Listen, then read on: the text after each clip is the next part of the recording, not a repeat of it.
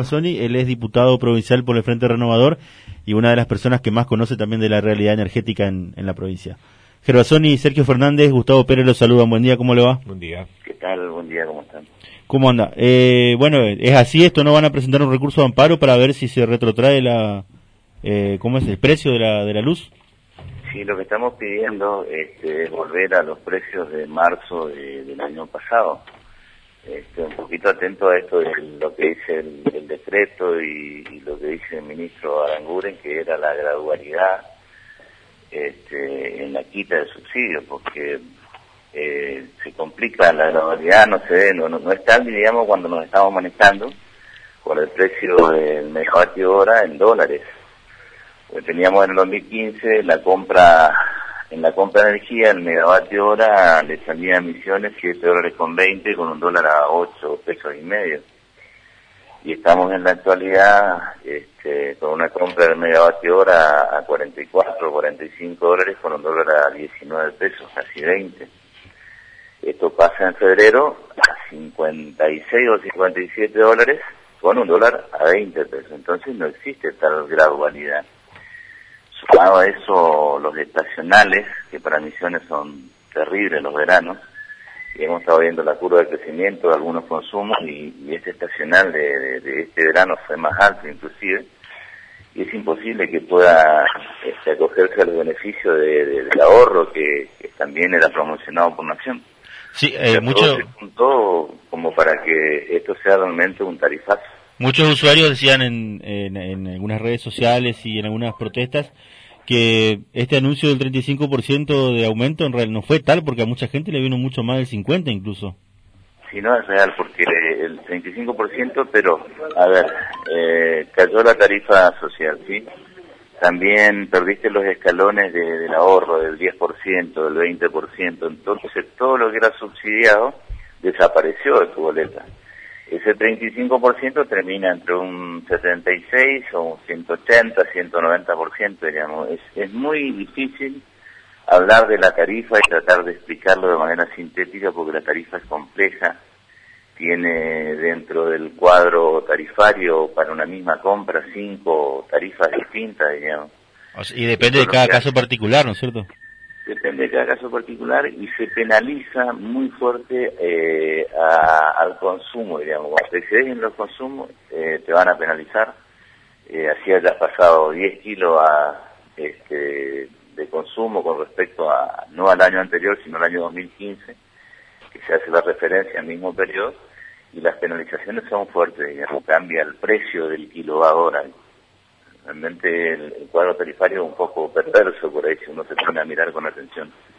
Y es muy difícil explicarlo a la gente porque la gente lo que ve es una boleta que dice EMSA y ve cuatro mil o cinco mil pesos.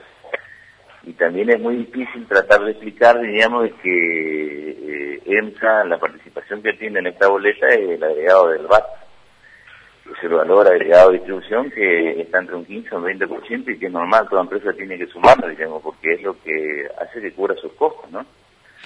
Roque, eh, en este, yo estoy leyendo aquí el acta acuerdo, mesa de diálogo, firmado por, por todos los que estuvieron, ¿no? Eh, usted... estuvo Martín Sereno también ahí. Claro.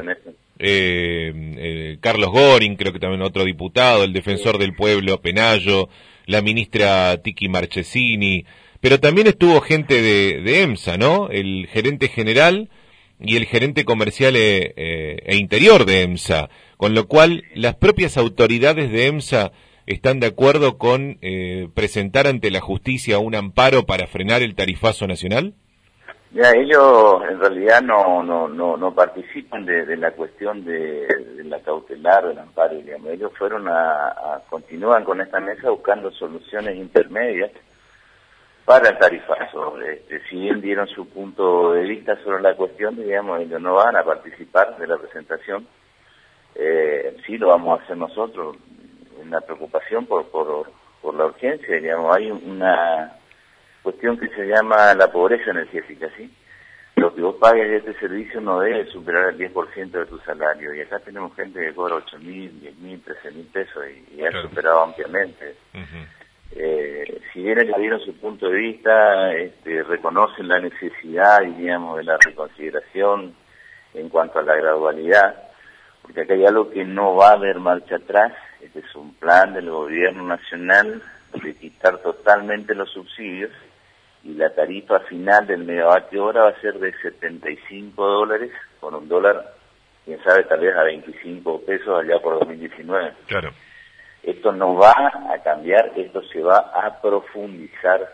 Lo que estamos buscando es alguna alternativa para que no impacte demasiado en el bolsillo del, misionero y en realidad no es solamente nuestro, en Pilar los comerciantes se han declarado en rebeldía y no van a pagar su boleto.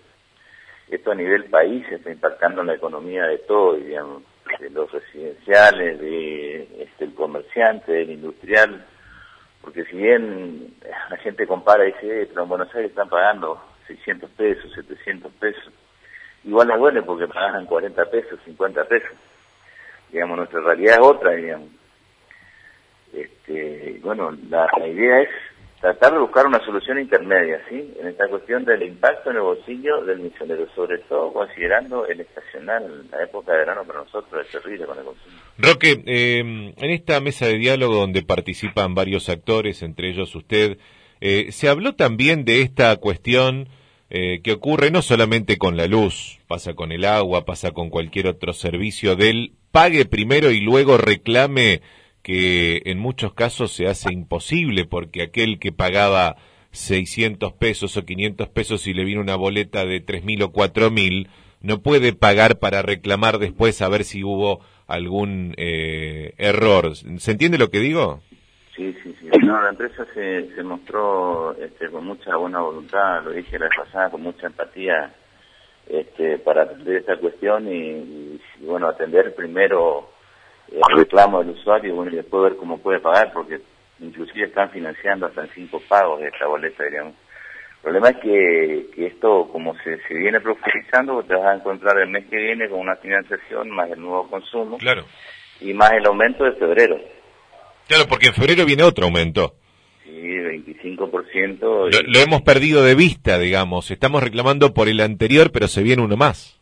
vamos a ir uno más y, y va a ser fuerte, porque no te olvides, en, en la misma condición que se vivió este 34%, ese 25% con la quita de todos los beneficios va a ser más alto de nuevo, o sea que vas a tener un doble impacto. Y no te olvides que eso lo van a ver en marzo, cuando comiencen las clases, cuando vuelva el transporte, cuando tengas un nuevo tarifazo en el combustible.